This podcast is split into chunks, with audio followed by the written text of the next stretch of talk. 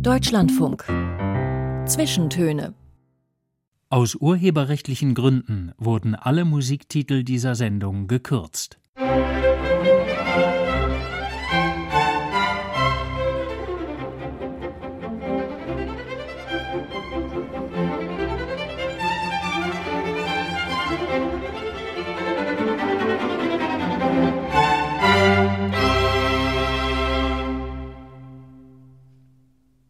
Mit Joachim Scholl heute und einem journalistischen Kollegen aus Berlin, der hier in der Hauptstadt und in seinem Fach schon, ja, eine Institution war. Alle aus der Kulturbranche kannten Harald Jäner als PR-Mann des Hauses der Kulturen der Welt, als Literaturkritiker und dann vor allem über die längste Zeit als Leiter des Feuilletons der Berliner Zeitung. Über diese interne Prominenz würde er bei seinem Naturell eher die Achsel zucken. Ach, was bedeutet das schon? Inzwischen aber genießt er viel weiterreichenden Ruhm, nämlich als Autor zweier großformatiger historischer Bücher über Deutschland und die Deutschen, preisgekrönt und nominiert.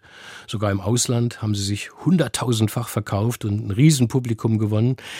Durch so viele Einsichten, Details, Geschichten aus dem deutschen Alltag im ersten Jahrzehnt nach 1945, wie man sie selten gelesen gehört hat. Und dann im zweiten Band nochmal über die Zeit zwischen den Weltkriegen. Erfolgreich waren sie aber zweifelsfrei auch durch den blitzenden Stil, das Erzähltalent des Autors und das werden wir jetzt auch genießen, glaube ich, in den kommenden 90 Minuten. Willkommen zu diesen Zwischentönen im Deutschlandfunk. Harald Jäner. Guten Tag, ich freue mich, dass ich hier bin. So viele preisgekrönte Bücher haben Sie selbst vorgestellt, rezensiert in Ihrem Leben als Journalist. Ich könnte mir vorstellen, dass Sie gedacht haben, als plötzlich bei Ihnen so der Erfolg über Sie hereinbrach, na Mensch, da bist du über 20 Jahre hoch am Feuilleton-Deck gewesen. Und jetzt heißt es, wo du gehst und stehst, jetzt gerade wieder im Radio, Bestseller-Autor Harald Jäner. Ich bin ein Bestseller-Autor. Ging Ihnen so etwas durch den Kopf? Ja, des Öfteren. Ich kann es immer noch nicht ganz glauben. Mm, dass dieses Buch, das erste Wolfszeit, was werden könnte, das äh, habe ich schon gedacht, während ich es geschrieben habe, dass das Potenzial hat. Aber dass das so einschlägt, damit habe ich nicht gerechnet. Mhm. Äh, vor allen Dingen habe ich auch nicht mit der Resonanz im Ausland gerechnet. Da geht man brav in Rente und dann kriegt man plötzlich den Preis der Leipziger Buchmesse. Vor vier Jahren war das. Das ist schon toll, ne?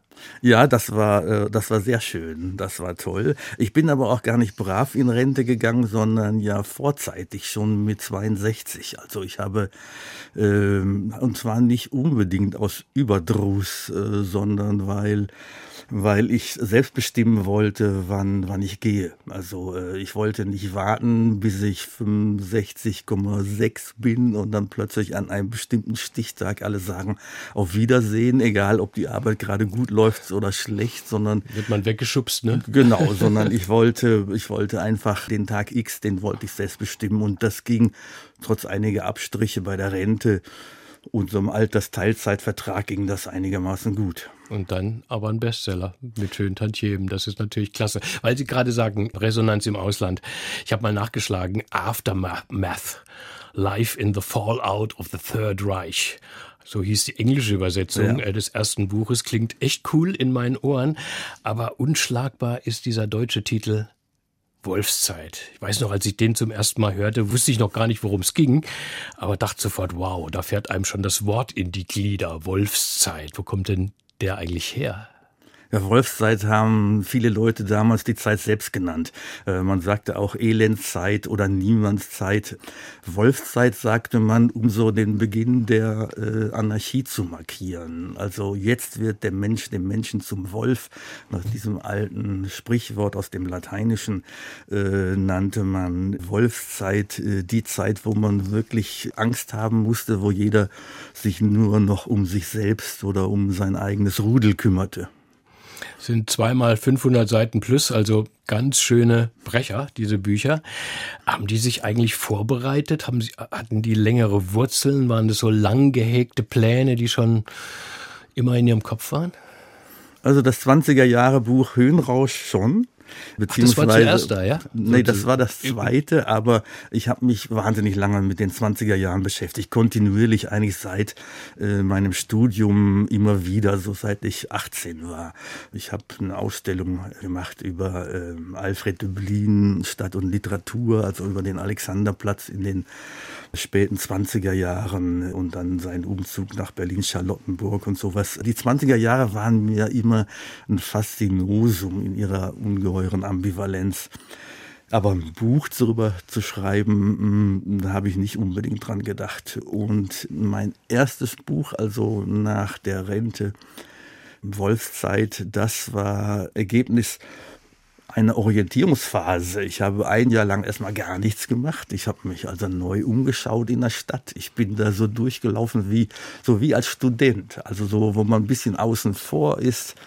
Nicht mehr wie als Feuilletonchef, wo man ja irgendwie doch gewisserweise mittendrin ist war ich plötzlich wieder ganz außen vor und sah die Stadt so als Ganzes, so als mir gegenüber. Und dann habe ich überlegt, was machst du denn jetzt? Und da ich wusste, ich kann ganz gut schreiben, habe ich eine Zeit lang habe ich einfach nur irgendwelche Jobs gemacht zwischendurch, so, so Artikel redigiert fürs Goethe-Institut und sowas. Und dann habe ich nach einem Thema gesucht für ein Buch. Und dann hatte ich drei, vier so zur Auswahl. Und die habe ich mit dem Verleger äh, Gunnar Schmidt von Rowold Berlin durchgesprochen. Und dann kristallisierte sich bei einem Gespräch beim Italiener sehr schnell heraus, dass das Ideale wäre die unmittelbare Nachkriegszeit. Als Vorgeschmack eine erste Geschichte aus dieser Wolfszeit, Harald Jena. Da wurde nämlich auch der Otto Normalverbraucher geboren, der bis heute existiert. Erzählen Sie. Ja, der Otto Normalverbraucher ist äh, im Grunde genommen der Rationenmensch. Also so äh, schon während der Endphase des Krieges, des Krieges, aber vor allem danach waren Lebensmittel und alle wichtigen Waren so des alltäglichen Verbrauchswaren rationiert und dafür gab es Lebensmittelkarten. Da waren kleine Marken aufgedruckt mit der Ration, die jedem zustand. Und die normale Karte äh, war eben die Karte für den Otto Normalverbraucher, so sagte man damals. Und dann gab es noch die sogenannte Schwerarbeiterkarte, die war ungeheuer begehrt, aber die Normalverbraucherkarte war die Karte für den 1550 Kalorien Mensch. Das war ungefähr na, 60, 65 Prozent dessen, was so die Ärzte für gesund halten. Also wirklich ziemlich wenig. Und so wurde das Wort geprägt damals, dieser Begriff. Ja, es gibt auch eine Figur in der Berliner Ballade, einer der ersten Nachkriegsfilme, glaube ich, schon Anfang 46 gedreht äh, mit Gerd Fröbe, den wir ja alle als einen ungeheuer dicken, korpulenten Menschen beispielsweise aus den James Bond-Filmen kennen. Der war damals spindeldürr, passte so gerade mal in einen viel zu großen Anzug. Und der spielte den Otto Normalverbraucher. Das ist eines von kaum zu zählenden Details in diesem Buch und im späteren auch. Ausführlich mehr im Lauf unseres Gesprächs von Ihnen, Harald Jena. Jetzt aber die erste Musik, die Sie sich ausgesucht haben für Ihre Zwischentöne. Wir beginnen mit dem großen Bob. Bob Dylan und seinem Song I Want You aus dem Jahr 1966. Da waren Sie 13, ne, wenn ich richtig rechne. Ja. Gehörte das schon so ja zum Soundtrack Ihrer Jugend? Ja, schon. Vor allen Dingen aber, wenn man ausländische Sender hörte. Wir machten das unter der Kopfdecke, weil wir so lange nicht aufbleiben durften, unter der Bettdecke vielmehr und hörten Radio Caroline. Das war ein Piratensender in der Nordsee, kurz vor der äh, holländischen Grenze. Äh, vor dem holländischen Hoheitsgebiet dümpelte der dort vor Anker herum und sendete wunderbare Musik, unter anderem natürlich Bob Dylan. Und diese Platte habe ich auch gekauft äh, in Sandford bei unserem jährlichen Sommerurlaub und äh, habe die dann stolz nach Hause getragen und konnte gar nicht abwarten, endlich wieder zurück im Ruhrgebiet zu sein, wo der Plattenspieler in meinem Zimmer stand.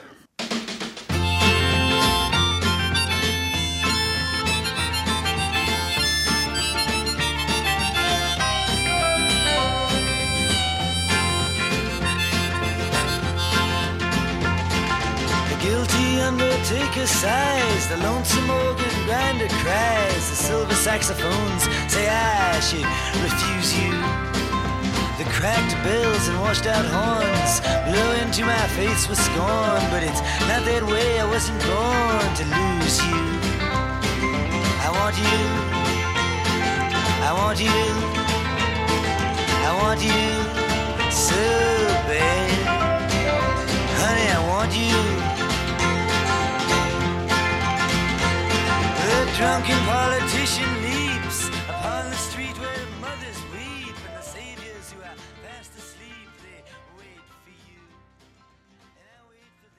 In den Zwischentönen im Deutschlandfunk haben wir I Want You von Bob Dylan gespielt für unseren Gast heute, Harald Jehner, den Journalisten und Autor. Wo stand denn der Plattenspieler, von dem Sie gerade erzählt haben, im Ruhrgebiet, Herr Jehner? 1953 sind Sie zur Welt gekommen dort. Der stand in, genau, der stand in Duisburg am Rhein, Duisburg-Marxloh, äh, in meinem Kinderzimmer.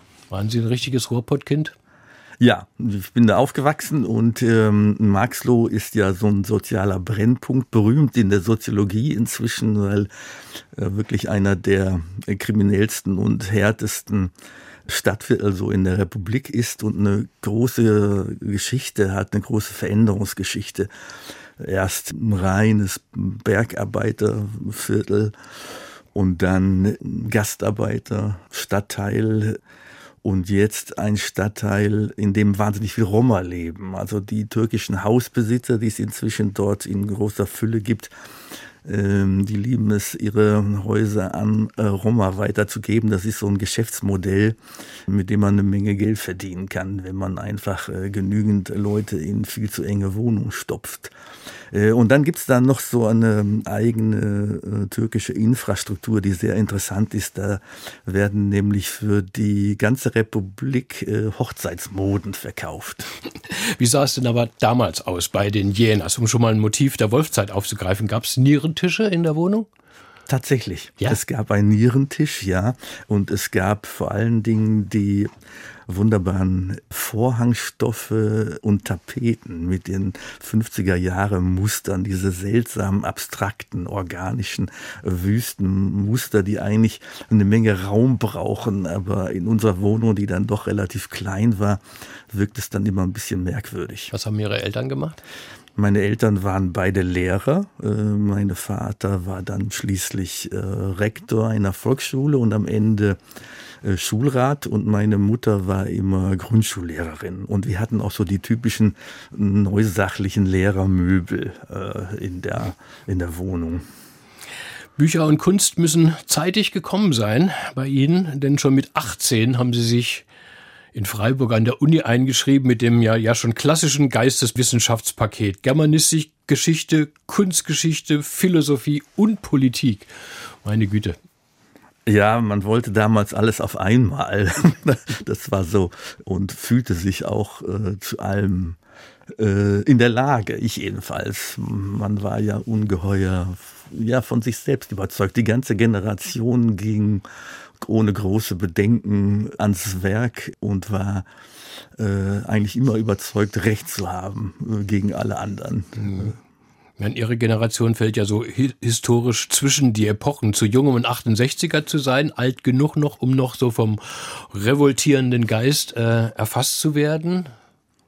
Ja, waren, sicher. Waren Sie so ein junger Kopf? Ja, ich hatte sehr lange Haare. Ich hatte schon mit 18 beim Abitur sehr lange Haare, also im Grunde genommen mehr als schulterlang. Das war schon ungeheuer provokativ und ich hatte auch ständig Krach mit meinem Vater, deswegen mein Bruder auch.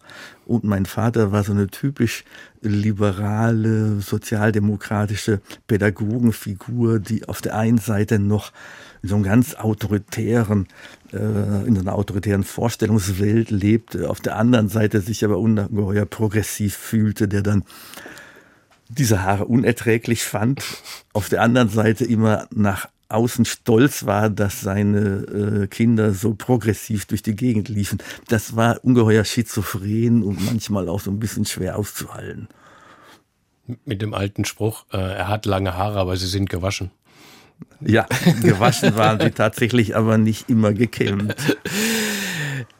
In Freiburg haben Sie studiert, in Berlin haben Sie noch Ihren Doktor gebaut mit einer Dissertation über Alfred Döblins Berlin-Alexanderplatz. Da könnte man jetzt schon eine Brücke bauen zu Ihrem Spätwerk, haben Sie vorhin auch schon äh, äh, ein klein wenig gemacht bei der Arbeit. Ähm, da ging es nämlich um die Befindlichkeit des Subjekts in der Moderne, wie, wie sie sich in Döblins Roman zeigt.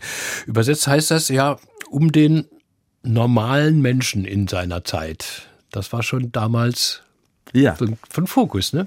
Ja, um, um den kleinen Mann auf der Straße, wie das immer so schön hieß in den 50er Jahren.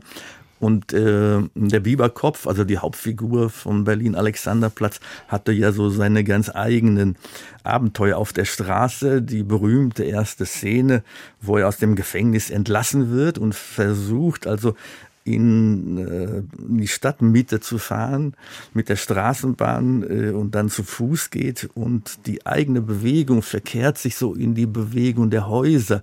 Also die ganzen Häuser stürzen auf ihn ein, die Dächer drohen zu rutschen und er äh, bricht darunter förmlich zusammen und flieht äh, in einen Hauseingang. Und dieses Motiv, also des bedrohten Gangs, taucht in diesem Roman immer wieder auf. An über 60 Stellen wird darauf angespielt, dass Bieberkopf einfacher Gang durch die Stadt äh, bedroht ist, äh, dass er Angst hat. Das sind im Grunde Panikzustände.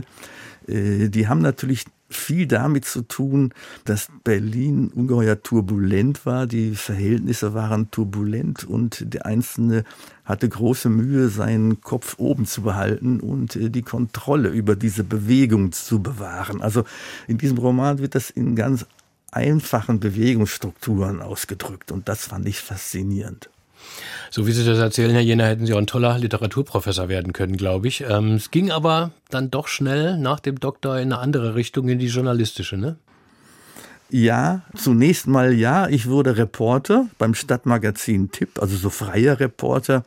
Unmittelbar äh, nach der Dissertation. Ich hatte ja mittlerweile auch eine Tochter, äh, hatte ich überhaupt kein Geld. Es gab immer noch äh, eine gewisse Unterstützung von meinen Eltern, aber ich lebte vom Sozialamt und ab und zu von Jobs. Beispielsweise habe ich bei Ausstellungen auf Bilder aufgepasst. In der berühmten Ausstellung Zeitgeist ähm, im Gropiusbau mit äh, Werken so der neuen äh, deutschen Malerei. Ungeheuer kraftvolle Bilder, da habe ich viel gelernt.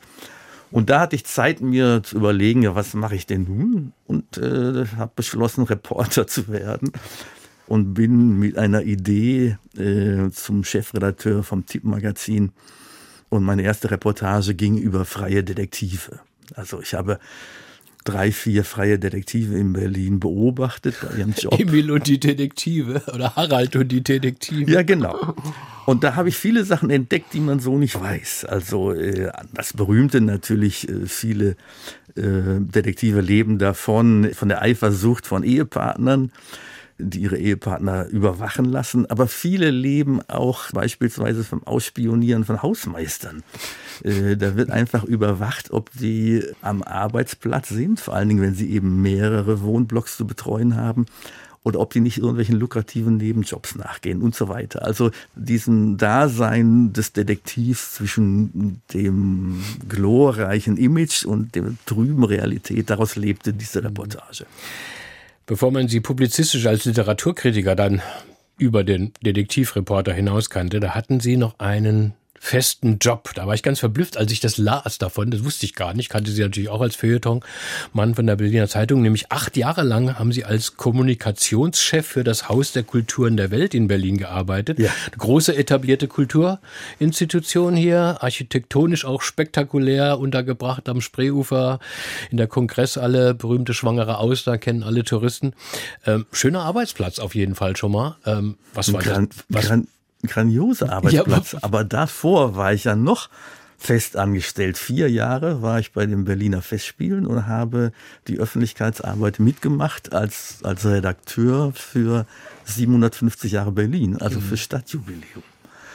Und da habe ich ungeheuer viel gelernt. Also ähm, einmal, das war ja so ein Stadtfestival, ein geteiltes Festival, wo die beiden Stadthälften gegeneinander angefeiert haben. Und nicht nur das, im Grunde genommen haben zwei Systeme, Kapitalismus und Sozialismus, versucht so gegeneinander anzuglitzern und mittels Kultur so das Beste zu zeigen, eine ungeheure Systemkonkurrenz.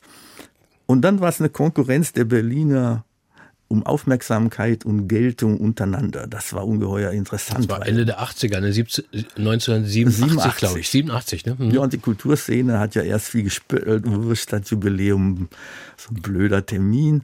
Und dann haben sie es aber haben sie gemerkt, dass da wahnsinnig viel Potenzial drin ist, auch so der Selbstreflexion der, der Geschichte ungeheuer interessant, aufregend, bedrückend ist in Berlin.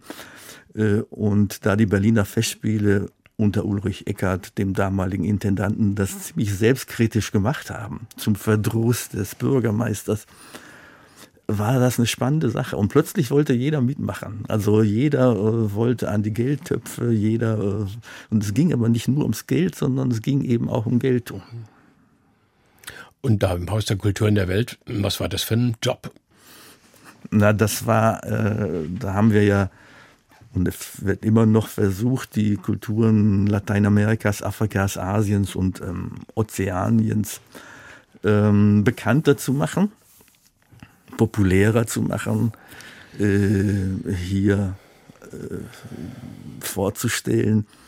Aber vor allen Dingen musste man erstmal diesen Namen populär machen, Haus der Kulturen der Welt. Ganz Berlin kannte die Kongresshalle, aber diesen ausgerechnet noch ungeheuer umständlichen Namen populär zu machen, das war eine riesige Aufgabe. Und dann der Begriff Kulturen überhaupt war ungewöhnlich. Alles sprach damals noch von Kultur, dass es Kultur in der Mehrzahl gibt. Äh, das war damals vollkommen neu. Äh, und da gab es eine Menge zu kommunizieren und das habe ich gemacht. Also Pressearbeit habe ich gemacht, aber ich habe auch die, die ganzen äh, Werbeschriften, die Ausstellungskataloge und sowas äh, mitverantwortet. Und dann kamen Sie zur Berliner Zeitung nach diesen acht Jahren ja. Doch ein großer Schritt. Also im großen Geflecht muss man, glaube ich, sagen, der Hauptstadtpresse, die Ostzeitung, ne, ja. die nach 1945 in der Sowjetzone gegründet wurde, wichtiges Organ in der DDR und nach der Wende westlich marktwirtschaftlich weitergeführt. Wie war das, als Sie da dazu kamen, als Westgewächs? schlichtweg klasse. das war, das war wunderbar. Einmal wollte ich natürlich, das war das hatte ich nach insgesamt 14 Jahren Öffentlichkeitsarbeit, wollte ich wieder zurück auf die andere Seite. Also ähm, das, das war wirklich, das ist den zwei Seiten der Barrikade, das muss man einfach so sehen. Ich wollte wieder über die Barrikade und, ähm, und, ähm, ja, und Journalismus machen und äh, hatte mich erst äh, bei der FAZ beworben, wurde auch äh, zum Stand auch irgendwie mit Schirmacher gesprochen damals, also, ähm, aber als dann die Leute, die, die führenden Feuilletonisten von der FAZ zur Berliner Zeitung gingen, dann, dann dachte ich, hm, warum nicht? Dann kannst du dich auch gleich mit denen bei der Berliner Zeitung bewerben. Muss man nicht nach Frankfurt ziehen und so. Äh, und, und Ostberlin war natürlich ungeheuer spannend. Ähm, das war, äh, das war immer noch ein relativ neues Areal über diese Zeit und auch über den Gründer der Berliner Zeitung, dem Sie einen doch Ehrenkranz geflochten haben in der Wolfzeit. Davon hören wir, wenn wir unser Gespräch fortsetzen, nach den Nachrichten, die gleich folgen. Bis dahin erfüllen wir Ihren nächsten Musikwunsch. Serge Reggiani als Schauspieler zunächst berühmt, dann auch als Chansonnier. L'Italien, l'Italien haben Sie ausgesucht, Herr Jena. Warum?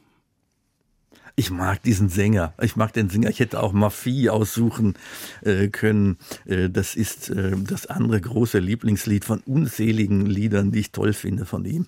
Ich finde, der hat eine äh, unfassbar schöne Stimme.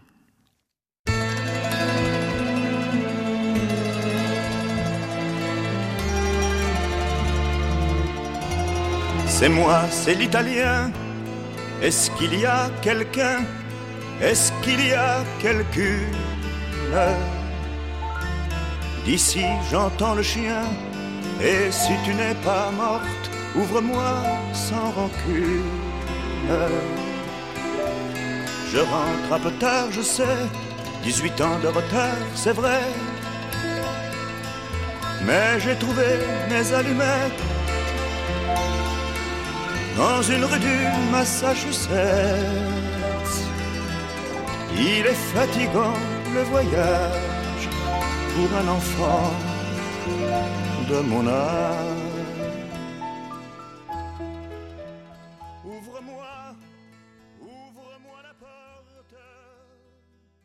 Mit Joachim Scholl am Mikrofon und unser Gast ist heute der Journalist, Publizist und Bestsellerautor Harald Jäner und er hat sich dieses Lied von Friedrich Holländer gewünscht, wenn ich mir was wünschen dürfte, gesungen, ja, von Marlene Dietrich. Was gefällt Ihnen denn daraus so gut, Herr Jäner? Das ist ähm, die Bescheidenheit. Das ist ähm, in meinem Buch Höhenrausch geht es ja um denselben, den Höhenrausch und ich finde hier dieses Besingen der Balance, das Auf und Abs eines gewissen Mittelmaßes, also das Besingen von Maß und Mitte, das finde ich wunderbar. Man hat uns nicht gefragt, als wir noch kein Gesicht, ob wir leben wollten oder lieber nicht. Jetzt gehe ich allein durch eine große Stadt und ich weiß nicht, ob sie mich lieb hat. Ich schaue in die Stube durch Tür und Fensterglas und ich warte und ich warte auf etwas.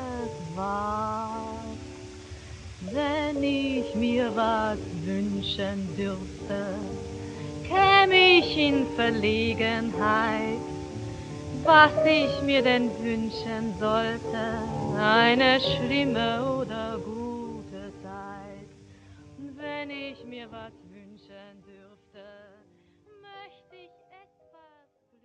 Willkommen zum zweiten Teil der Zwischentöne im Deutschlandfunk Musik und Fragen zur Person, die heute an den Publizisten, den langjährigen Feuilleton, Redakteur Harald Jäner gehen und auf seinen Wunsch hin haben wir gerade Marlene Dietrich gehört. Kommen wir zum preisgekrönten Bestsellerautor Harald Jäner zu ihren zwei Paukenschlägen. Wolfszeit und Höhenrausch heißen die beiden Bücher über Deutschland und die Deutschen sind jeweils mit über 500 Seiten gewichtige Bücher schon vom Umfang her, aber nach breiter Einschätzung der Kritik eben auch wichtige, weil sie mit ihren Erkenntnissen und Einsichten bislang gefehlt haben.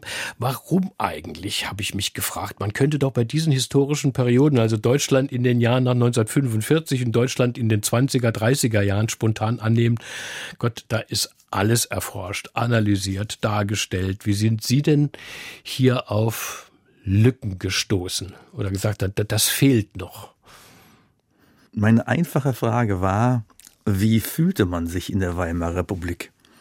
Das hört sich so ein bisschen naiv an, ist aber eigentlich die zentrale Frage. Diese Frage beantwortet sich natürlich zunächst mal für äh, die verschiedenen Menschen auch recht verschieden. Es gibt ungeheuer widersprüchliche Gefühlslagen in der Weimarer Republik, aber sie ist doch von zentraler Bedeutung, denn ich glaube, dass politische Einstellungen nur in kleinem Maße äh, Resultat rationaler Überlegungen sind. Politische Einstellungen sind Ausdruck äh, von Ängsten, äh, von Träumen, von Abneigungen, von Hassgefühlen, von Stimmungslagen, die sich erst allmählich äh, zu Einstellungen und Haltungen formen. Und ich habe mich gefragt, äh, wo sind sowohl in der Vorkriegszeit als auch in der Nachkriegszeit die entscheidenden Punkte gewesen, die entscheidenden Tätigkeiten und sozialen Brennpunkte, an denen äh, Gefühle konditioniert wurden. Äh, beispielsweise äh, nach dem Zweiten Weltkrieg auf dem Schwarzmarkt, vor dem Zweiten Weltkrieg in den Büros, äh, im Verkehr. Der Verkehr ist eine ungeheuer wichtige Erfahrung, wo man soziales Verhalten einübte, wo man plötzlich einüben musste, aufeinander Rücksicht zu nehmen. Und zwar innerhalb von Millisekunden. Und dieses Vermögen ist also für die Herausbildung des 20er Jahre Menschen und seiner typischen Mentalität ungeheuer wichtig. Und ich glaube, äh, so eine äh, diese Herangehensweise, die ist trotz der vielen Mentalitätsgeschichten, die wir schon haben, aber in der Radikalität doch relativ neu. Den Otto Normalverbraucher aus der Wolfszeit, den haben Sie uns vorhin schon erklärt. Ähm, der Begriff ist ja bis heute gebräuchlich. Bei einem anderen, denke ich, werden wohl nur Hörer und Hörerinnen so jenseits der 70 noch draufkommen. Was, Herr Jeder, bedeutet Fringsen? Fringsen ist das Organisieren, das Klauen, also das Beiseite schieben, das Verschieben von Lebensmitteln, die man dringend braucht oder von Kohle äh, oder von Brennholz. Also äh, wir hatten 1945 und danach, vor allen Dingen in diesen berühmten Hungerwintern, eine große Hungersnot äh, und einen ungeheuren Mangel an Brennstoff. Äh, und die Menschen mussten einfach äh, sich zum Teil in die Illegalität äh, begeben und die Sachen irgendwie ergattern. Äh, das hat man halt geklaut, das hat man und, das, und dieses, dieses Organisieren nannte man Fringsen nach dem Bischof Frings oder dem Kardinal Frings äh, aus Köln. Der macht eine berühmte Silvesterbotschaft, in dem er einen Teil der zehn Gebote außer Kraft setzte, beispielsweise das Gebot, du sollst nicht stehlen, wenn es sich um den sogenannten Mundraub handelte. Also wenn unmittelbar das eigene Leben, die eigene Gesundheit bedroht war und gestillt werden musste, durch äh, geklaute Dinge, dann wurde das einem auch dann, wenn man dermal einst vor der Himmelspforte stand, nicht zum Nachteil ausgelegt. Und diese Silvesterbotschaft sorgte für eine ungeheure Aufregung im Nachkriegsdeutschland von 1947. Die viele gedacht, jetzt rutscht das gesamte Bürgertum also in die Illegalität ab, wenn schon äh, die Kardinäle also ähm, das Recht außer Kraft setzen. Und andere gläubige Katholiken waren, waren äh, natürlich beruhigt und fühlten sich getröstet, fühlten, äh, dass sie ein Leben äh, führten im Einklang mit der Religion. Das Pikante an der Geschichte ist, dass äh, die britische Besatzungsmacht bei einer Razzia dann bei Kardinal Frings äh, im Keller jede Menge geklauter Kohlen fand. Man hat praktisch bei jedem äh, Kapitel Ihres Buches ähm, ein Bild vor Augen. Deutschland im Mai 1945, ein Land in Trümmern, die Großstädte nur noch Ruinenfelder. Und Sie nehmen dann zum Beispiel ja im übertragenen Sinn die Schaufel in die Hand und schauen, was etwa mit dem Schutt passiert ist, der da in Millionen, Abermillionen Tonnen äh, äh, überall rumlag. In Frankfurt zum Main Beispiel, da ist man richtig kreativ damit umgegangen. Die Städte haben sehr verschieden reagiert auf die Notwendigkeit zu enttrümmern, wie das hieß. Äh, ungeheure Trümmerfelder, äh, Millionen von Kubikmeter waren ja äh, wegzuräumen. Äh, es gab die Trümmerfrauen, die das äh, in vielen ostdeutschen Städten, auch in München zum Teil gemacht haben. Die wurden äh, zum Teil freiwillig, zum Teil eben auch unfreiwillig gezwungen, in den Trümmern zu arbeiten und haben das nicht immer sehr professionell professionell gemacht. Die haben zum Beispiel äh, den Trümmer einfach in U-Bahn-Schächte gefüllt, in die U-Bahn-Eingänge, weil sie sich nicht vorstellen konnten, dass die jemals wieder benutzt werden dürften, dass nur eine Stadt mal genauso funktionieren würde wie äh, früher, konnte man sich nicht vorstellen. Da haben die es einfach so von sich aus in äh, die U-Bahn-Schächte verladen. Das musste dann mühsam wieder herausgepult werden. Äh, Frankfurt hingegen hat erstmal zwei Jahre lang überhaupt gar nichts gemacht, ähm, zum Unwillen der Bevölkerung. Die haben gedacht, was machen die denn? Andere Städte sind schon viel weiter.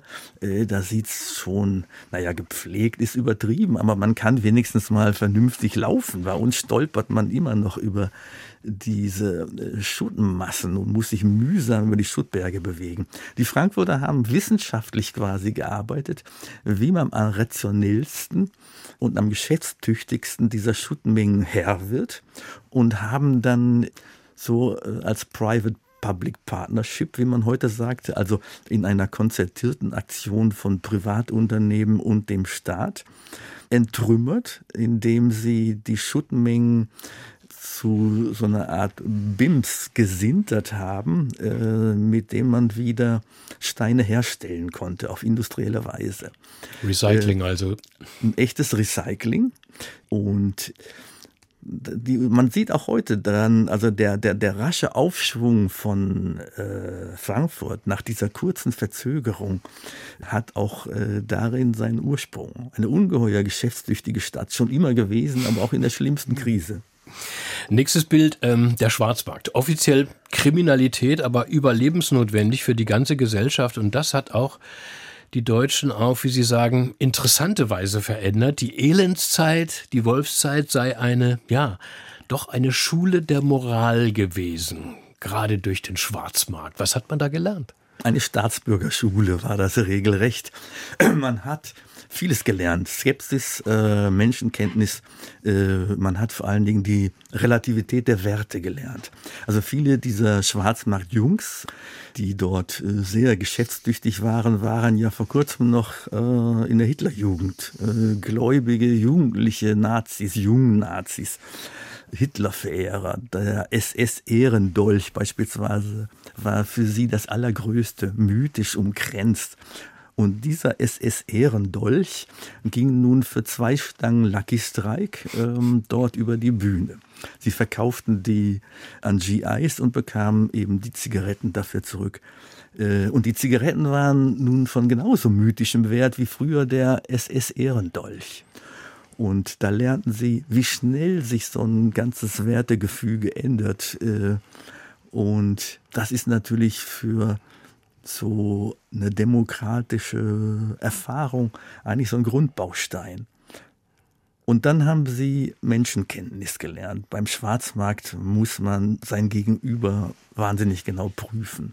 Äh, sie haben ja keine Instanz, bei der Sie die Rechte als Verbraucher einklagen können, sondern dieser Deal ist einmal gemacht, eben äh, unabänderbar. Und äh, ob Sie nun betrogen werden oder nicht, äh, müssen Sie so abchecken an den, an Gebärden, an, an Gesichtern, an der Art zu reden. Und das war auch so ein typisches Kennzeichen der Nachkriegsgesellschaft, so dieses Misstrauen, was sich herausgebildet hat und gleichzeitig so ein bisschen Solidarität. Der Siegfried Lenz, der Schriftsteller, den Schwarzmarkt geliebt hat, also auch als, als Studienort, der sprach von einer Raben, Rabentraulichkeit. Also man sah diese Gestalten mit ihren langen Mänteln, weite Mäntel, worunter dann diese Uhren und so weiter versteckt waren, ganz dicht beieinander stehen. Und äh, das ist eine ungeheuer faszinierende Atmosphäre mhm. gewesen. 1948 mit der Währungsreform war die Schwarzmarktwirtschaft dann ja mit einem Schlag passé. Auch da wieder so ein vielfach kolportiertes Bild. Plötzlich sind die Geschäfte voller Waren. Aber wenn man genauer hinschaut wie Sie, war das eben gar kein Wunder. Nein, das war ein Stück weit inszeniert. Äh, man ahnte schon äh, Wochen, wenn nicht Monate vorher, äh, dass mit der Währung was passieren würde und dass die Zwangswirtschaft gelockert werden würde. Und viele Händler hielten ihre Waren daraufhin zurück. Die Knappheit war vorher eigentlich noch drastischer. Und als dann der Tag X kam, waren mit einem Schlag die Läden voll. Ein ungeheures Erlebnis. So eine Art Urknall der Bundesrepublik.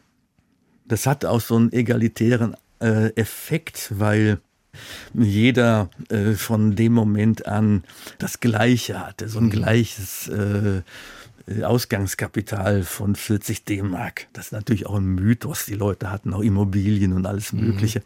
Aber zu diesem Gründungsmythos der Bundesrepublik gehört eben auch diese gleiche Startchance aller äh, mit der Reform von 48 als mythischen Take-off des Wirtschaftswunders bezeichnen Sie ähm, die Währungsreform. Ich meine, sie war für äh, Millionen Sparer irgendwie natürlich der Ruin, weil plötzlich alles weg war, ne? Das Reichsmarkvermögen oder das wurde dann so umgetauscht. Aber äh, kommen wir mal zur Mentalität dieser ersten zehn ähm, Nachkriegsjahre. Ähm, Herr Jena, wenn es heute so um die frühen 1950er Jahre geht, dann fällt sofort das Wort von der Spießigkeit, ne? Heile Welt, Heimatfilme, süßliche Schlager, traditionelles Familienbild, Mutti am Herd, Papi mit dem ersten Volkswagen. Ähm, sind wir beim Nierentisch langsam. Genau, aber der zum Beispiel, so entwickeln Sie das, ist ein geradezu revolutionäres Moment von modernem Design. Und das ist ja gar nicht spießig. Ähm, was auch diese Zeit nach 1945 geprägt hat, ist ein großer Erfolg zum Beispiel der abstrakten Kunst.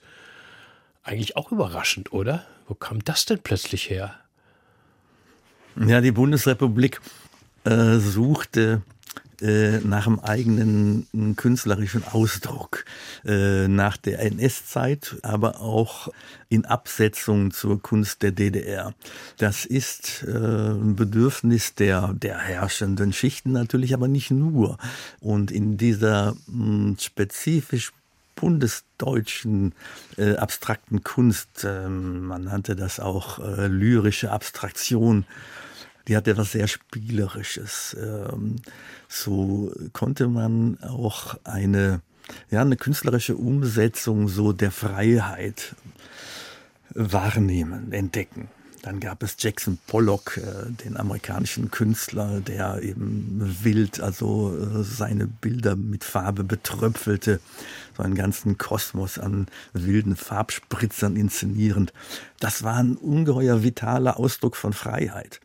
Und den konnte man nun propagandistisch gegen die Kunst der DDR, den sozialistischen Realismus setzen. Und äh, da hat, äh, haben die Alliierten sehr mitgeholfen mit einer regen Förderung von Ausstellungstätigkeit, dass sich die abstrakte Kunst durchsetzen konnte. Sogar die CIA äh, hat mitgeholfen, indem sie über den Kongress für die Freiheit, so eine, ein verlängerter kultureller Arm der CIA, wahnsinnig viel amerikanische Künstler nach Deutschland brachte und umgekehrt deutsche Künstler nach Amerika einlud. Zum Teil gegen den Willen äh, der amerikanischen Regierung, denn die konnten mit, äh, mit abstrakter Kunst überhaupt nichts anfangen und dachten, jetzt wollen wir diese Verrückten auch noch äh, in das besiegte Deutschland einladen. Und da machte das die CIA undercover, weil sie gesehen hatten, dass diese abstrakte Kunst ein ungeheuer starkes Identifikationspotenzial bot gegen den NS-Staat und gegen die DDR zugleich. Mit der Kunst lässt sich eine schöne Brücke zurückbauen zu der Epoche, der Sie, Herr Jena, das zweite große Alltagsgeschichtswerk gewidmet haben, der kurzen Zeit zwischen den Kriegen. Darüber unterhalten wir uns nach Reason or Rhyme von Brian Ferry aus seiner späten Phase, die stark nach Jazz Age der 20er, 30er Jahre klingt oder was verbinden Sie damit? Ja, genau das. Das ist äh, eine ungeheuer euphorisierende, äh, tanzbare Musik, die damals äh, etwas von Industrial hatte. Das klang für die Leute so, so maschinenhaft geradezu und äh, aufpeitschend. Das ist ein ganz, ganz tolles Stück, nach dem man wunderbar tanzen kann. Sie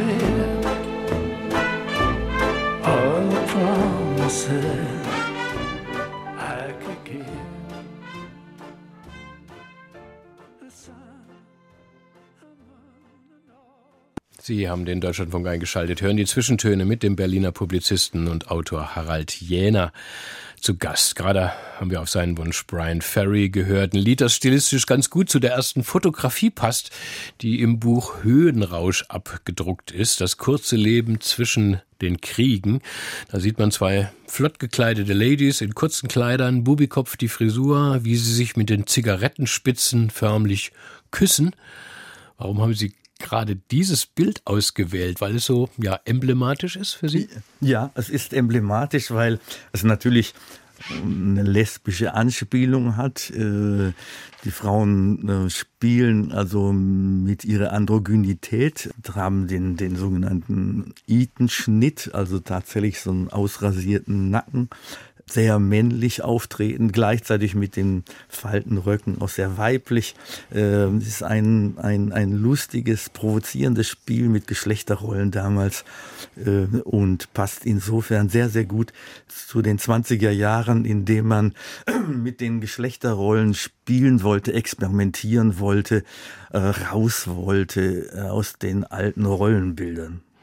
Geschichte wird manchmal mit dem Fotoapparat gemacht. Das ist der erste Satz im Buch. Und äh, Sie führen uns auch gleich in das Studio einer damals berühmten Society-Fotografin, Frieda Ries, die 1925 einen jungen Boxer porträtiert hat. Erich Brandl hieß der. Ja, und das hat sie auf eine Weise gemacht, die vollkommen ungesehen und quasi revolutionär war. Auch symptomatisch ne, für den Höhenrausch dieser Zeit, Ihrer Meinung nach. Ja, auf Boxern stand ja damals die gesamte Kulturszene. Also ganz viele Maler äh, haben äh, Boxer gemalt im Querschnitt äh, der Zeitung des Galeristen Alfred Flechtsheim ständig von Boxern die Rede. Boxkämpfer wurden dort künstlerisch rezensiert und so. Und äh, Frieda Ries, die Salonfotografin, die ein Atelier am Kudamm hatte, die liebte Boxer ganz besonders. Und den Erich Brandl porträtierte sie nackt und ähm, in einer ganz ähm, schutzlosen Position. Äh, normalerweise äh, porträtierten alle Boxer äh, in so der typischen Boxerhaltung mit den zwei abwehrbereiten Fäusten vor sich. Und dieser Boxer lässt seine Arme sinken, schaut nach unten zu Boden, macht einen ganz schutzlosen Eindruck und präsentiert ganz zart seine Verletzlichkeit. Und das Interessante ist, wie Frieda Ries diesen Körper mit Licht modelliert, so ausleuchtet, so delikat, wie sonst nur Männer äh, Frauen ansehen. Es ist ein, ein musternder, taxierender Blick auf die Schönheit dieses Körpers, der den Mann zu 100 Prozent zum Objekt macht. Und das war damals absolut revolutionär. Auch die Schriftstellerin Vicky Baum hat geboxt. Sie zeigen in ihrem Buch ein tolles Bild von ihr am Boxsack, so als Beispiel auch für die neue Frau. Und sie stellen ja da noch eine Sonja an die Seite, die Angestellte mit Bubikopf und Zigarettenspitze. Es gibt ja so den amerikanischen Begriff dafür, ähm, die Flapper. Ja. Waren die auch in Deutschland sozusagen? Flapper? Der, der Begriff Flapper, der geistert ähm, auch durch Deutschland, allerdings wirklich nur durch diese äh, Lifestyle-Magazine mit relativ geringen Auflagen. Aber ähm, der Flapper war ein Begriff, auch der Girl Driver, also die Frauen, zu denen eigentlich ähm, ein Automobil gehörte, äh, wie Ruth Landshoff York, der für Ulstein viele Autokolumnen schrieb. Diese Autos äh, waren äh, für viele Frauen ein Statussymbol und ein Freiheitssymbol. Sie konnten damit auf und davon fahren, rasten durch die Dörfer. Von Erika Mann, der Tochter von Thomas Mann, des Nobelpreisträgers, gibt's wunderbare Berichte, wie sie durch die Dörfer raste und versuchte immer, die Hühner auf den Dorfstraßen so zwischen die Räder zu nehmen, dass sie unversehrt am anderen Ende wieder rauskam. Die spritzte die Leute nass, also wenn sie an den Pfützen äh, rumfuhr und fuhr Rallye mit Begeisterung. Ihre Freundin, äh, ihre lesbische Freundin, äh, auch, äh, auch eine große Automobilfahrerin, die Tochter von Klerenore Stinnes, machte die erste Weltreise mit dem Auto einmal um die Welt. Das gehörte irgendwie zu diesen Frauen, alle mit Bubikopf. Der Bubikopf war eben das Zeichen der emanzipierten Frau. Sie nehmen uns so an viele Orte des damaligen Zeitgefühls mit, also in den Sportpalast, ins Bauhaushaus, ins Großraumbüro, ins Verkehrsgewühl der Straßen, aber ja auch in solche, die man jetzt nicht unbedingt erwarten würde, so das Bierzelt oder den Tanzpalast äh, zum Beispiel. Und ähm, damals wurde das erfunden, was für uns ja selbstverständlich ist, dass nämlich das Alleintanzen dass man also selber so rumhopse. Alle, die Babylon Berlin geguckt haben, die, die große Serie, äh, werden das wahrscheinlich auch noch äh, auch so einfach hingenommen haben, dass die da in dem Café immer vor sich alleine hinschunkeln, hat aber die Verhältnisse damals völlig auf den Kopf gestellt, ne? Diese, diese Entwicklung. Ja, revolutioniert. Äh, bis dahin gab's nur den Paartanz, den Fox beispielsweise ganz beliebt, äh, der Walzer und der Shimmy, der eben unmittelbar nach dem Ersten Weltkrieg in Mode kam und dann, äh, also der Vorläufer des Charleston und vor allen Dingen der Charleston ermöglichte eben es alleine zu tanzen. Äh, man konnte alleine auf die Tanzfläche stürmen und äh, sich dort unter die abrottenden Massen gesellen.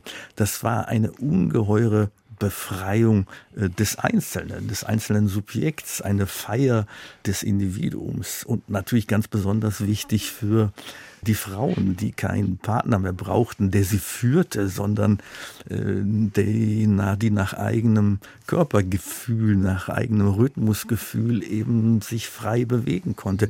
Und das war, war eine äh, Befreiung, die eben immer Lust machte auf mehr. So richtige euphorisierende Wirkung mhm. hatte der Charleston. Und der Regisseur Billy Wilder soll ein ganz notorischer Alleintänzer gewesen sein. Billy Wilder war ohnehin notorischer Tänzer, aber er war eben auch ähm, als ein Eintänzer, ein Gigolo. Billy Wilder, der berühmte Regisseur, von manchen mögen es heiß, war ursprünglich Journalist äh, und verdiente sein Geld mit Reportagen und als Eintänzer in der Eden Bar im Hotel Eden. Und der Eintänzer war eben wichtig bei den Tänzen, die man nicht alleine tanzen konnte. Also äh, beim Fox beispielsweise. Ähm, das waren ja vielfach noch die meisten Tänze. Und für Frauen war es wichtig, alleine nach der Arbeit, nach dem Büro ausgehen zu können. Und die wollten nicht lange warten, äh, bis sie aufgefordert äh, wurden, sondern die gaben dem Kellner einen diskreten Wink und sagten einen Tänzer bitte. Und der bestellte dann den Gigolo an ihren Tisch. Der kam, forderte sie auf äh, und dann wurde getanzt. Äh, eine ungeheuer beschleunigte, rationalisierte Form der Kontaktaufnahme. Mhm. Typisch 20er Jahre, Tempo, Tempo, äh, nicht lange Zeit mit Formalitäten verschwenden, sondern eben gleich zur Sache kommen. Aber eben auch soziologisch interessant. Viele der Gigolos äh, und Barmänner eben in der Tanzbar des Hotels Eden waren ehemalige Freikorpssoldaten, viele von ihnen ja körperlich und seelisch vom Ersten Weltkrieg noch traumatisiert, versehrt. Wie müssen die sich wohl gefühlt haben, ja, in diesem Berlin-Babylon? Das waren Offiziere, äh, traumatisiert sicher, aber mit ungeheuer guten Manieren. Und deshalb so beliebt unter den Frauen.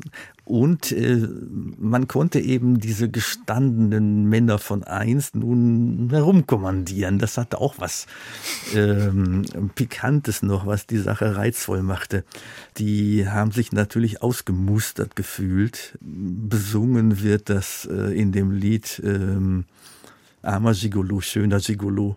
Für mich ein, ein ungeheuer aufschlussreiches äh, Chanson, aufschlussreich für die Zeitstimmung damals, die unter den, unter den Soldaten geherrscht mhm. hat. Die alte Welt, du gingst in Fransen, ist eine Liedzeile daraus.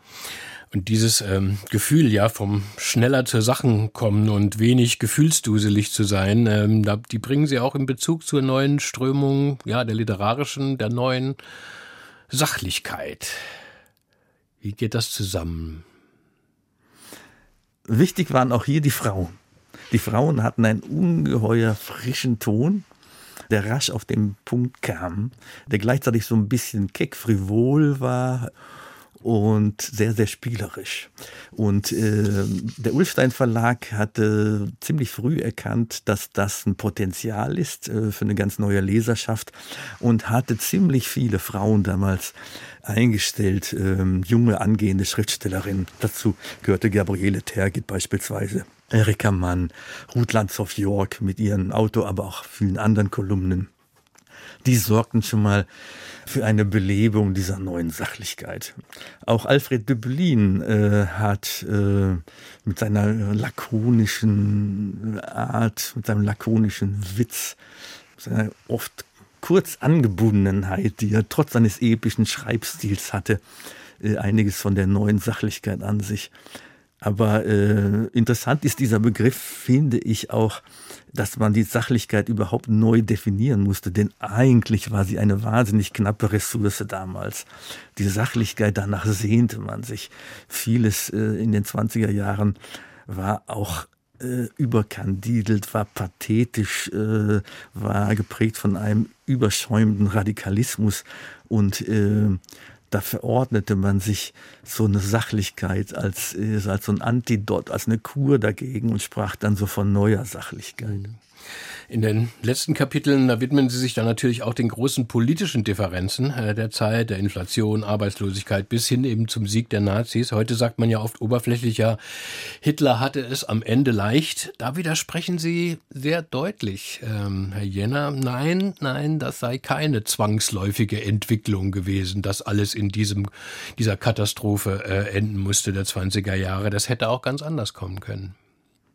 Ja, ich finde, der Mensch ist ja keine Marionette der wirtschaftlichen Verhältnisse. Man kann sich nicht damit herausreden, äh, dass man Sorgen hat, sondern äh, man äh, muss dann den Einzelnen auch in seiner Verantwortung ernst nehmen und die hat sich eben zu bewähren in der Wahlkabine. Und hätten damals viele Menschen gewusst, aus dem Kreuzchen, das sie da hinter Hitler gemacht haben, sich entwickeln würde, dann hätten die ihr Kreuz sicher ganz woanders gemacht. Ähm, man kann daraus lernen, dass solche Art von, von Protestwahl, äh, von Versuchen wir es mal äh, mit den anderen, eben auch Folgen hat. Und äh, viele auch von den Hitler-Anhängern, die ihn damals glühend unterstützt haben, wurden ja dann später von den Nazis erschossen. Also äh, man sollte sich das heute gut überlegen, äh, wo man sein Kreuz macht. Also es gibt eine Wahlfreiheit, deshalb meine ich, dass man, ähm, dass es keine Zwangsläufigkeit gab. Ähm, es gab aber auch äh, insofern keine Zwangsläufigkeit, als die Wirtschaftsdaten 1932 ja schon wieder nach aufwärts zeigten. Ähm, viele äh, der Methoden, ähm, der Arbeitslosigkeit Herr zu werden, wurden ja damals mit Erfolg schon erprobt. Die erste Autobahn beispielsweise wurde bei, beileibe nicht von Hitler und den Nazis gebaut, sondern die wurde eingeweiht 1932 von Konrad Adenauer, dem Kölner Oberbürgermeister der schon darauf geachtet hatte, dass beim Autobahnbau zwischen Köln und Bonn keine großen Baumaschinen zum Einsatz kamen, um möglichst viel Arbeitskräfte zu binden. Auch das ist also kein NS-Rezept.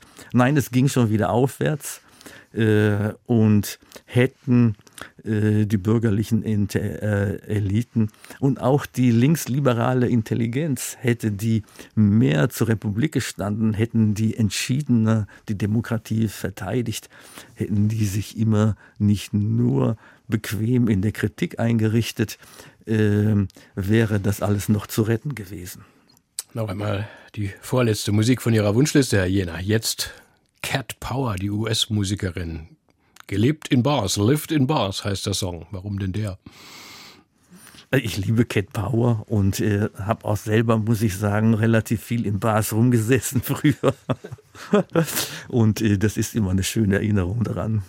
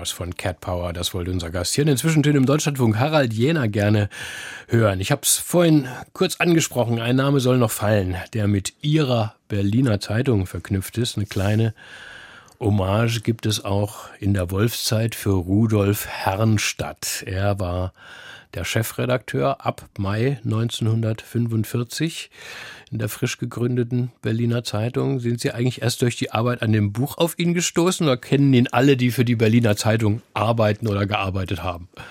Nein, ich bin erst durch die Arbeit an der Wolfszeit auf ihn gestoßen. Also so viel Ahnenpflege haben wir in der Berliner Zeitung nicht betrieben. Herrnstadt ähm, kam mit der Gruppe Ulbricht als jüdischer Kommunist äh, 1945 nach Berlin. Ähm, seine Aufgabe war, eine Zeitung zu gründen. Er musste erstmal eine Druckmaschine suchen in den Trümmern von Berlin äh, und äh, hat tatsächlich eine Druckerei gefunden und hat dann äh, Ende Mai äh, die erste äh, Ausgabe der Berliner Zeitung rausbringen können mit der berühmten Schlagzeile Berlin lebt auf. Und äh, Herrnstadt ist eine, eine schwierige Figur, ähm, der äh, schwer zu beurteilen, ein, ein, ein glühender Kommunist, ein, äh, er liebte die Russen, war mit einer Russin verheiratet äh, und hatte sich immer empört, äh, dass äh, seine SED-Parteigenossen, die Deutschen, hintenrum so immer über die äh, Russen gespöttelt haben äh, und sehr kritisch über sie gesprochen haben. Ähm, und ähm, Gleichzeitig hat er so diesen autoritären Führungsstil, den Stalinisten, den Stalinismus so von Ulbricht zutiefst abgelehnt.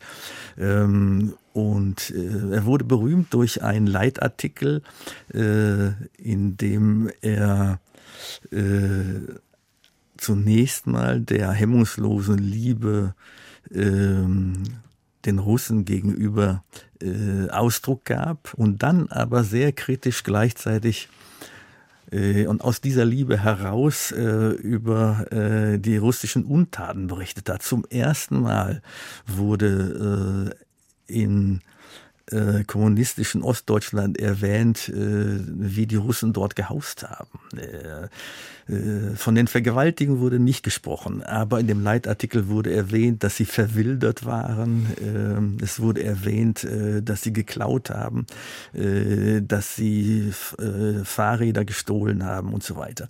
Und dieses offene Aussprechen ähm, der ähm, sowjetischen Übergriffe, die führte zu einer Welle von Leserbriefen. Also wirklich die berühmten Waschkörbe standen den ganzen Flur im neuen Deutschland ähm, äh, entlang und ähm, sorgten eben für eine Menge Unruhe in der DDR. Und Herrnstadt fiel dann in Ungnade, ähm, als er der war ein begeisterter Anhänger äh, des Projekts Stalinallee.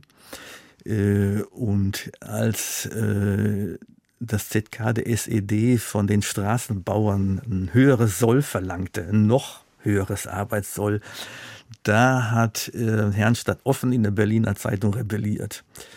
Ähm, und das wurde ihm dann später äh, zum Vorwurf gemacht. Er wurde rausgeschmissen äh, aus dem ZK, äh, später auch aus der SED. Und ähm, soll auch für äh, die Sowjets in der SED spioniert haben. Das finde ich eine ganz interessante Geschichte, äh, dass so diktatorische mhm. Regime eben die Hauptangst immer voneinander haben, vor den eigenen Leuten.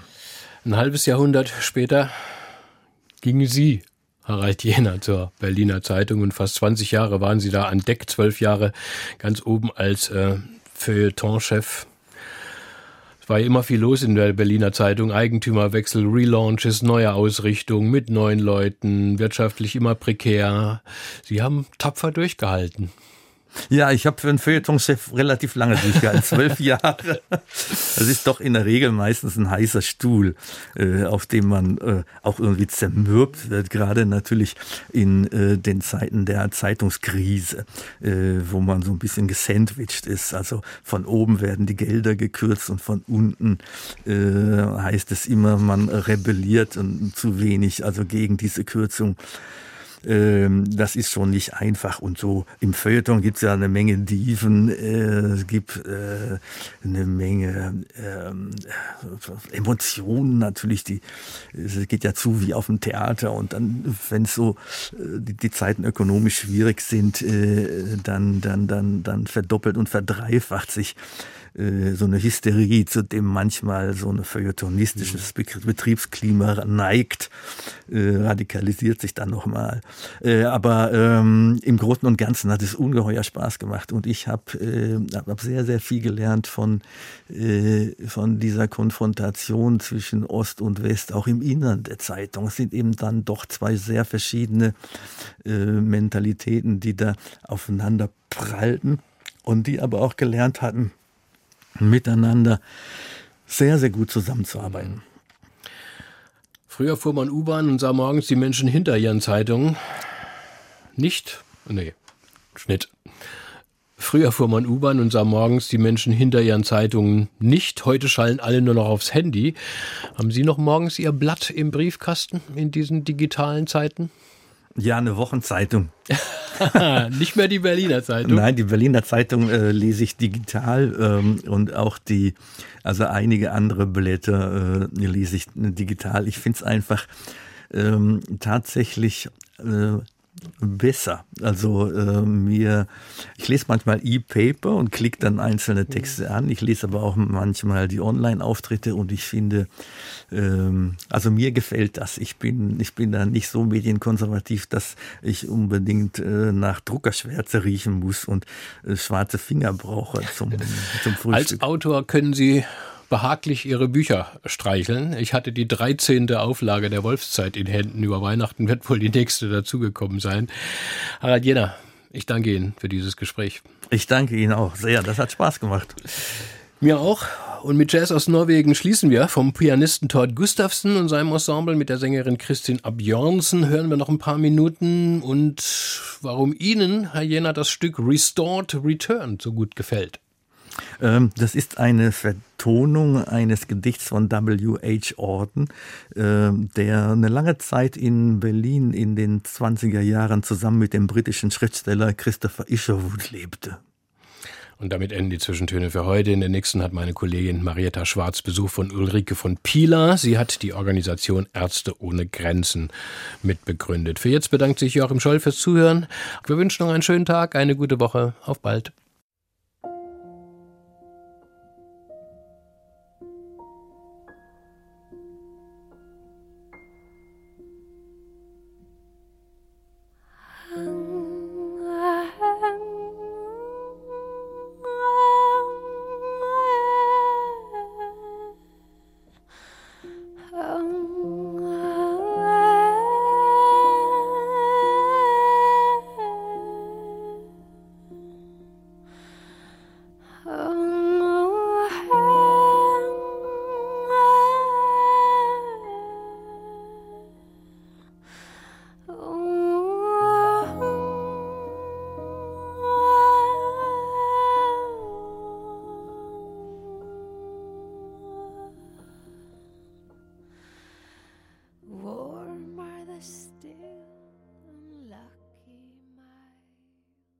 Aus urheberrechtlichen Gründen wurden alle Musiktitel dieser Sendung gekürzt